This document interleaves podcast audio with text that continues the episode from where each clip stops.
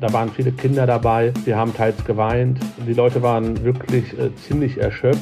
Es war warm, die Luft zirkulierte dort nicht so in diesem Terminal C. Es war keine schöne Situation. Dann wurden die, einige der Passagiere ungeduldig und auch aggressiv. Reisechaos am Düsseldorfer Flughafen, sogar Angriffe auf das Bodenpersonal wurden gemeldet. Was uns auch in den nächsten Tagen noch reisetechnisch erwartet, klären wir heute hier im Aufwacher. Außerdem sprechen wir über Internate, die immer beliebter werden. Ich bin Florian Pustlauk. Hi. Rheinische Post Aufwacher. News aus NRW und dem Rest der Welt. Das war schon eine interessante Push-Meldung, die am Wochenende von der RP Online-App zum Beispiel kam. Reisechaos am Düsseldorfer Flughafen. Und ich hatte direkt das Bild vor den Augen von den langen Schlangen in der Abflughalle. Das kennen wirklich viele. Und NRW-Chefreporter Christian Schwertfeger hat dieses Treiben für uns am Wochenende beobachtet und berichtet jetzt hier im Aufwacher. Hi Christian. Hi Florian, grüß dich. Ein voller Flughafen zum Ferienbeginn, zum ersten Wochenende in den Sommerferien. War das Chaos erwartbar? Also der Andrang ist auf jeden Fall erwartbar. Der Freitag, der letzte Schultag und der darauffolgende Samstag und auch der Sonntag gelten traditionell als die Tage am Flughafen, wo am meisten Andrang im Jahr ist. Ähnlich voll ist es dann auch noch in den Osterferien und in den Herbstferien. In dem Fall kam es besonders und äh, das Chaos, von dem gesprochen wird, das handelt sich um äh, den Bereich am Flughafen am äh, Terminal C. Dort, wo am Freitag die türkische Community Richtung Urlaub fliegen wollte, dort war es dann doch sehr, sehr voll. Äh, sehr, sehr voll heißt, da gab es schon deutliche Verzögerungen und das sind jetzt nicht diese typischen Verzögerungen, die man kennt, wenn diese Abflughallen Terminal C jetzt besonders voll sind. Also da war schon besonders viel los. Welche Auswirkungen hatte das zwischenzeitlich? Richtig, das war anders als sonst. Wir dürfen ja auch nicht vergessen, wir haben Corona, wir haben Pandemie. Die Menschen standen dort wirklich dicht an dicht, äh, stundenlang teilweise. Grund dafür war, und das kann man sagen, dass die Fluglinie Pegasus, ich habe gehört, man bezeichnete sie so als türkisches Ryanair, also als Billigflieger, viel zu wenig Personal durch ihre Zwischenfirma organisiert hat. Zeitweise war es so, dass vier bis sechs Schalter äh, nur geöffnet waren. Die konnten halt die Masse an Menschen nicht abfertigen. Das führte dann teilweise wirklich äh, zu chaotischen Zuständen. Ich war persönlich bis tief in die Nacht am Freitag am Flughafen vor Ort, dann am Samstag auch wieder mehr als den halben Tag und gerade am Freitagabend und Freitagnachmittag, da waren viele Kinder dabei, die haben teils geweint. Die Leute waren wirklich äh, ziemlich erschöpft. Es war warm, die Luft zirkulierte dort nicht so in diesem Terminal C. Es war keine schöne Situation. Dann wurden die einige der Passagiere ungeduldig und auch aggressiv. Welche Konsequenzen werden jetzt gezogen? Es ist ja durchaus zu erwarten, dass in den nächsten Tagen es weiter voll werden dürfte an den Flughäfen. Ja, jetzt muss man vielleicht noch dazu sagen, dass es halt äh, an diesem Freitag halt dann auch noch zu der ein oder anderen Handgreiflichkeit gekommen ist. Ich habe mit äh, Personal am Check-in gesprochen, am betroffenen Check-in äh, von Pegasus. Die berichteten mir, dass ein Kollege am Hals attackiert worden ist und dass eine Frau, mit der ich auch gesprochen habe, sie sagte uns, dass sie halt nach ihrer Schicht mit Polizeibegleitung zum Taxi gebracht worden ist. Ergebnis äh, von diesem Abend ist, dass am Freitag fünf Maschinen nicht mehr fliegen konnten und viele äh, der Reisenden die Nacht im Hotel verbringen mussten. Ihre Flüge gingen dann halt am Samstag, äh, teilweise oder am Sonntag, teilweise von anderen Flughäfen in Köln, Münster und Frankfurt beispielsweise. War so ein ziemliches Durcheinander. Wagen wir jetzt mal den, den Blick in die Zukunft, äh, auf diese Sommerferien. Was können Reisende aus NRW insgesamt in den nächsten Wochen erwarten, wenn sie fliegen wollen? Nicht nur in Düsseldorf und natürlich nicht nur in die Türkei. Was sind da so ein paar, ja, diese Grundtipps, die man mitbringen soll? Ich weiß zum Beispiel immer dieses mindestens zwei Stunden vor Abflug da sein. Gilt das noch? Muss man mehr erwarten? Gerade auch mit Blick auf äh, die Corona-Situation, die ja einige Besonderheiten mitbringt. Ja, du hast es gerade angesprochen. Es wird immer empfohlen, so anderthalb bis zwei Stunden vorher da zu sein. Das wird allerdings auch schon empfohlen bei normalen Tagen. Jetzt in dieser Zeit sollte man drei Stunden schon vorher da sein man muss halt gucken, wann man fliegt. Es gibt halt Stoßzeiten, die sind am Düsseldorfer Flughafen vor allen Dingen morgens und mittags. Und da sollte man wirklich ausreichend Zeit mit einplanen. Mehr Tipps kann man da jetzt eigentlich auch nicht äh, großartig geben. Aber äh, man kann davon ausgehen, äh, dass es wahrscheinlich nicht mehr so voll wird wie jetzt an den ersten drei Tagen. Weil das sind wirklich die Peaks am Düsseldorfer Flughafen, auch zum Ferienstart Es wird weiterhin sehr voll werden, bildet sich ja auch äh, vor anderen Schaltern. Beispielsweise stand ich bei Kondo am Samstag, war eine Schlange von bis 200, 250 Meter, sagten andere. Das war schon viel. Also dementsprechend, was ich eben sagte, Zeit mit einplanen, um möglichst stressfrei am Flughafen sein zu können. Ja. Hm. Wie sieht das mit dem Corona-Test aus? Den lieber vorher machen und das Ergebnis mitbringen oder geht das auch am Flughafen noch? Man kann den auch am Flughafen machen. Da gibt es zwei Testzentren. Da kann man auch alle möglichen Tests machen, die es gibt.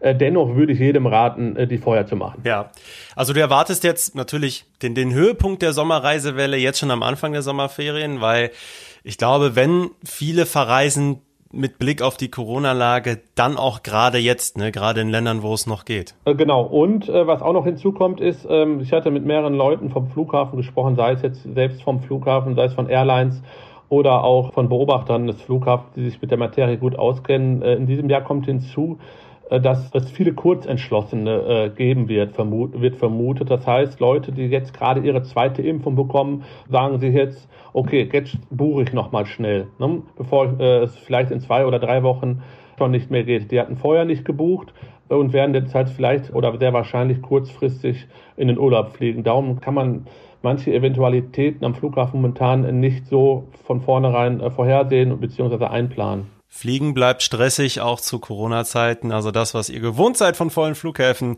das solltet ihr jetzt nochmal einplanen. Vielen Dank, Christian Schwertfeger. Ich danke dir. Ciao. Wenn ihr nicht fliegt, sondern zum Beispiel mit dem Auto fahrt, dann schaut mal in die Show Notes. Dort findet ihr einen Artikel verlinkt, der euch auflistet, welche Autobahnstrecken auch jetzt zur Urlaubszeit besonders staugefährdet sind und die ihr dann vielleicht umfahren solltet.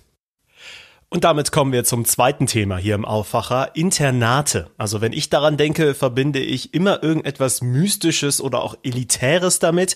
Also ich persönlich war ganz klassisch auf einem Gymnasium, auf keinem Internat und finde es deswegen auch ein bisschen faszinierend, weil man gar nicht so genau weiß, was da überhaupt passiert in diesem Internat und wie das ist, da zur Schule zu gehen. Dabei gibt es auf Internate seit Corona einen gewissen Run. Warum das so ist, weiß meine Kollegin Dorothee Krings. Hallo und willkommen hier im Aufwacher. Hallo. Du hast mit Internaten Experten aus der Region gesprochen, zum Beispiel in Felbert, Goch oder im münsterländischen Ostbevern. Was hast du bei diesen Gesprächen für einen ersten Eindruck gewonnen? Ja, das war sehr interessant, weil deckungsgleich alle Schulleiter oder auch Geschäftsführer von diesen Instituten, mit denen ich gesprochen habe, die haben alle äh, bestätigt, dass sie viel mehr Anfragen haben, seitdem Corona ja doch bei den Familien für viele Schwierigkeiten gesorgt hat, auch was die schulische Betreuung von Kindern angeht. Und das hat eben dafür gesorgt, dass viele Eltern anscheinend auf die Idee gekommen sind, vielleicht wäre Internat eine gute Alternative. Das heißt, die Wartelisten bei den Internaten werden noch immer länger, weil so viele Eltern ihre Kinder anmelden wollen? Also ein Internat hat das auch beziffert. Da sind ähm, die Anfragen um 20 bis 25 Prozent in die Höhe geschnellt. Das ist ja schon deutlich spürbar dann für die Einrichtungen. Es werden immer so längere Aufnahmegespräche natürlich geführt, weil das für das Kind, für die Familie eine Riesenumstellung ist. Ne? Wenn ein Kind sich völlig von zu Hause dann verabschiedet und äh, wenigstens während der Woche ins Internat umzieht, das muss ja gut überlegt werden und da müssen dann auch die Internate und die Kinder zueinander passen. Das habe ich bei allen Gesprächen dann auch mitbekommen. Da wird sehr genau geguckt, ob das Kind auch auch wirklich will. Das ist immer die Voraussetzung. Oder ob das nur eine Idee der Eltern ist und auch ob die Ansprüche, die jeweils an der Schule gelten, zum Kind passen. Solche Dinge werden dann in so Vorgesprächen abgeklopft und diese Vorgespräche haben eben sehr zugenommen, die Anzahl. Okay, gehen wir da noch mal ein bisschen genauer drauf ein. Menschen wie ich, die auf einem normalen Gymnasium waren, die wissen gar nicht so genau, was ein Internat ist. Was sind denn da die großen Vorteile? Das kann man in einem Wort sagen, Verlässlichkeit. Ich habe auch mit einem Wissenschaftler gesprochen, einem Erziehungswissenschaftler, Volker Ladentin. Der hat sich jahrelang als Professor an der Uni Bonn äh, mit Internaten beschäftigt und der hat gesagt, das ist wirklich die Verlässlichkeit, dass man sein Kind dahin geben kann. Es wird da sowohl unterrichtet als auch von Erziehern betreut betreut in den freien Stunden. Und das ist dann ja sozusagen ein Luxus in der Corona-Zeit gewesen. Dann äh, konnten Familien eben sicher sein, dass ihre Kinder da gut versorgt sind. Und all die Probleme, die alle anderen Eltern hatten mit Homeschooling, mit ja, Nachmittagsbetreuung von Kindern, die fallen im Internat weg. Und das ist natürlich in der Corona-Zeit dann ein Riesenplus gewesen. Hm, das ist schon mal interessant, wenn der Unterschied dann so groß ist. Wie sieht das denn da mit der Freizeit aus jetzt auch während Corona? Weil ich kann mir jetzt vorstellen, dass gerade in der Pandemie durch das Homeschooling viele Kinder zu Hause in den Kinderzimmern gelernt, gespielt, geschlafen, alles gleichzeitig haben, oder? Genau, und der Erziehungswissenschaftler sagt, es ist auch ein Riesenvorteil von Internaten, dass Spielen und Lernen da so deutlich getrennt wird. Das fließt natürlich, das kennst du und ich wahrscheinlich auch von zu Hause, das äh, fließt im Kinderzimmer ineinander über. Man macht mal dies, mal das. Und da müsste man schon strenge Eltern haben, die da immer hinterher sind. Was macht das Kind gerade? Lernt es gerade oder guckt es ins Buch oder macht es PC-Spiele oder was auch immer? Im Internat ist das ziemlich deutlich getrennt. Da gibt es eben am Nachmittag betreute Lernphasen und dafür auch einen Lernort das ist dem Erziehungswissenschaftler auch wichtig gewesen. Da geht man hin als Kind und dann weiß man, okay, jetzt ist wieder Büffeln angesagt und danach ist dann aber auch Spielen und da ist nur Spielen. Und diese Trennung, die ist wohl sehr wichtig und der Erziehungswissenschaftler hat so nett gesagt, ihm sei das bei seinen eigenen Kindern auch nicht so toll gelungen, das immer so auseinanderzuhalten und das ist ein Vorteil von Internaten, das zu trennen. Können die Internate denn jetzt überhaupt die ganzen Anfragen bearbeiten? Können die dem nachkommen? Also in Internaten gibt es ja auch nur begrenzte Plätze und es kommen ja auch äh, beispielsweise einige Schüler aus dem Ausland immer wieder dazu. Also äh, das ist ein gutes Stichwort, weil gerade die ausländischen Kinder, sage ich mal, also von Familien, die im Ausland leben und ihre Kinder gerne auf ein deutsches Internat geben wollen, das ist eine relativ große Gruppe für bestimmte Institute und die fallen im Moment weg durch Corona und das hat sozusagen Kapazitäten geschaffen, so dass die Internate das dann eigentlich ausgleichen konnten durch die höhere Anfrage, die es eben aus Deutschland gab. Also ich habe von keinem Internat gehört, dass mehr abgewiesen hätte als sonst. Aber alle Internate sagen, sie machen weiterhin eben ihre Aufnahmeverfahren, wie sie das immer gemacht haben und nehmen jetzt eben auch nicht jedes Kind, sondern es muss dann jeweils passen zu dem Haus. Das ist schon spannend. Und dann sind wir bei diesem Vorurteil, was ich gerade eben schon mal erwähnt habe, nämlich dieser elitäre Ruf vieler Internate. Ist es denn wirklich so, dass eigentlich nur Kinder reicher Familien so ein Internat besuchen können? Das stimmt zum Teil. Also es gibt diese Elite-Internate, wo ähm, das dann auch wirklich viele tausend Euro pro Monat kostet, sein Kind dahin zu geben. Aber gerade konfessionell gebundene Internate, die werden zum Teil auch dann von kirchlichen Mitteln finanziert. Das ist dann doch auch für eine mittelständische Familie, sag ich mal, erschwinglich. Das ist nicht wenig Geld, was man da so, also so um die 1200, 1700 Euro kostet das dann im Monat. Also es ist nicht, nicht ohne natürlich für eine normale Familie. Aber es muss jetzt nicht diesen, diese irren Preise, die man eben auch manchmal hört, äh, die müssen es nicht sein. Und es gibt auch viele Stipendienmöglichkeiten. Ähm, die sind auch sehr unterschiedlich. Manchmal gehen die rein über Leistungen. Manchmal geht es auch darum, dass man nachweisen muss, dass das Kind ein großes Interesse hat, auf ein Internat zu gehen. Diese Möglichkeiten, die es da äh, neben dem Unterricht noch gibt, dass es äh, da gerne dran teilnehmen möchte.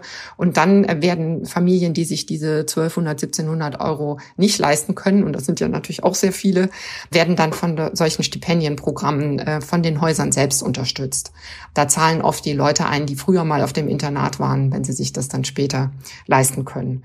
Und es gibt auch noch eine ganz andere Variante, nämlich es gibt auch die Möglichkeit über das Jugendamt einen Platz im Internat zu bekommen.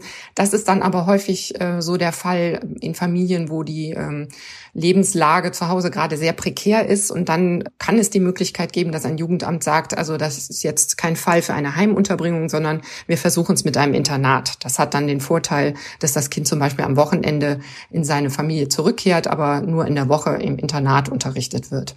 Das sind dann eben äh, nochmal sehr spezielle Fälle. Der Erziehungswissenschaftler, mit dem ich gesprochen habe, der meinte aber, es gibt sozusagen eine Lücke zwischen den besonders leistungsstarken Kindern und den aus prekären Familien, sozusagen ganz normale Kinder, die aber auch auf einem Internat besser aufgehoben wären oder Lust darauf hätten. Für die gibt es immer noch am wenigsten Möglichkeit, aufs Internat zu kommen. Also die müssten sich dann wirklich sehr darum bemühen und äh, Stipendien an den Häusern finden. Also es gäbe durchaus Bedarf, äh, da vielleicht nochmal drüber nachzudenken, ob man da mehr Förderung machen könnte. Dorothee Krings über den Boom der Internate in NRW. Vielen Dank. Und jetzt die Nachrichten aus der Landeshauptstadt von meinen Kollegen von Antenne Düsseldorf. Guten Morgen. Ja, einen schönen guten Morgen. Ich bin Philipp Klees und das sind unsere Themen zum Start in die erste Ferienwoche. Seit Ende Juni gehen die Corona-Zahlen hier in Düsseldorf wieder nach oben und dieser Trend ist weiter nicht gestoppt. Die 7-Tage-Inzidenz liegt heute bei 13,2 und damit auch wieder etwas höher als gestern. Hier lag dieser Wert bei 12,4. Das Robert-Koch-Institut berichtet heute von sieben Neuinfektionen. Etwa 110 Menschen gelten in Düsseldorf als infiziert. Neue Todesfälle im Zusammenhang mit dem Virus sind nicht bekannt geworden.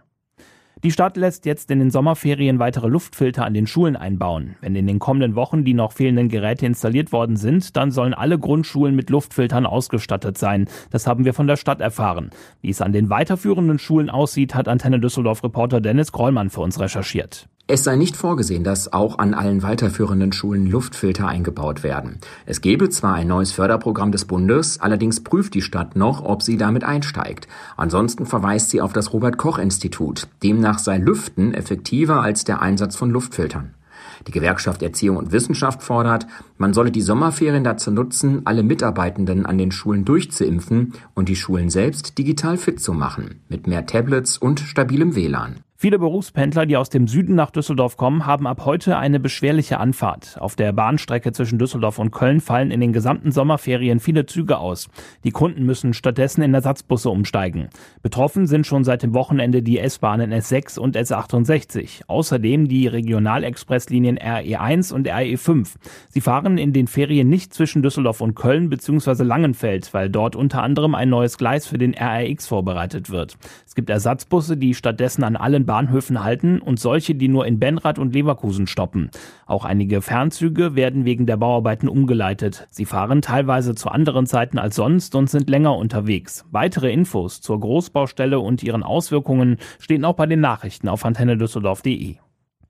Ab heute müssen wir uns auch auf zwei größere Baustellen in der Stadt einstellen. Zum einen wird in der Friedrichstraße zwischen Fürstenwald und Luisenstraße der Abwasserkanal erneuert. Die Arbeiten finden in mehreren Abschnitten statt. Hier müssen Auto- und Radfahrer Umwege in Kauf nehmen. Die Bauzeit beträgt gute zwei Jahre, allerdings größtenteils ohne Beeinträchtigungen, da die Arbeiten vor allem unterirdisch stattfinden. Außerdem wird im Bereich der Bernburger Straße Klein-Eller stadteinwärts sogenannter Flüsterasphalt aufgetragen. Die Arbeiten dauern bis Mitte August und kosten gut 600.000 Euro. Während der Arbeiten kann es zu Sperrungen kommen. Die Fortuna hat im DFB-Pokal einen einfachen Gegner zugelost bekommen, auch wenn Fortuna-Fans wissen, dass das nicht unbedingt etwas bedeuten muss. In der ersten Pokalrunde spielt die Fortuna auswärts beim Fünftligisten VfL Oldenburg. Gespielt wird zwischen dem 6. und 9. August. Der genaue Termin steht noch nicht fest. Aktuell bereitet sich die Fortuna im Trainingslager in Österreich auf die neue Saison vor und hat dort das erste Testspiel mit 1 zu 2 gegen den Drittligisten Würzburg verloren. Den einzigen Treffer erzielte Florian Hartherz per Elfmeter. Die Fortuna bereitet sich noch bis Freitag im Mühlviertler Hochland auf die kommende Saison vor. Die Antenne Düsseldorf Nachrichten nicht nur im Radio und hier im Aufwacher Podcast, sondern rund um die Uhr auch online auf unserer Homepage antennedüsseldorf.de. Diese Themen könnt ihr heute auch noch verfolgen. Im Prozess um den Kindesmissbrauchskomplex in Münster könnten heute einige Urteile fallen. Das Hauptverfahren endet nach über 50 Verhandlungstagen. Angeklagt sind vier Männer und eine Frau. Der Haupttäter soll ein 28-jähriger IT-Fachmann sein, der seinen elfjährigen Ziehsohn vergewaltigt und auch anderen Männern zugeführt haben soll. Ein weiterer Prozess aus NRW wird derzeit überregional verfolgt. Angeklagt ist die Mutter aus Solingen, die ihre fünf Kinder zu Hause umgebracht haben soll. Am Landgericht in Wuppertal werden heute die Zeugenaussagen des Vaters der Angeklagten und des Einsatzleiters der Polizei erwartet. Und kurz zum Fußball, da neigt sich die Sommerpause der Bundesligisten dem Ende entgegen. Der erste FC Köln startet zum Beispiel heute mit der Vorbereitung. Die Zweitligisten aus NRW sind auch schon länger im Training. Kommen wir zum Wetter und das bleibt sehr wechselhaft zum Wochenstart. Meist bewölkt, immer wieder Regen und nur vereinzelt kommt mal die Sonne durch. 18 bis 22 Grad sind drin. Auch Gewitter könnte es hier und da geben in NRW. Morgen wird es ein bisschen wärmer, es bleibt aber durchwachsen. Ab Mitte der Woche könnte es dann vermehrt trocken bleiben und es wird freundlicher. Das war der Aufwacher für Montag, den 5. Juli 2021. Ich hoffe, es hat euch gefallen. Ihr könnt uns natürlich jederzeit euer Feedback, eure Rückfragen schicken. Per Mail am besten an aufwacher.rp-online.de. Ich bin Florian Pustlauk. Habt einen schönen Montag. Ciao. Mehr Nachrichten aus NRW gibt's jederzeit auf RP Online. rp-online.de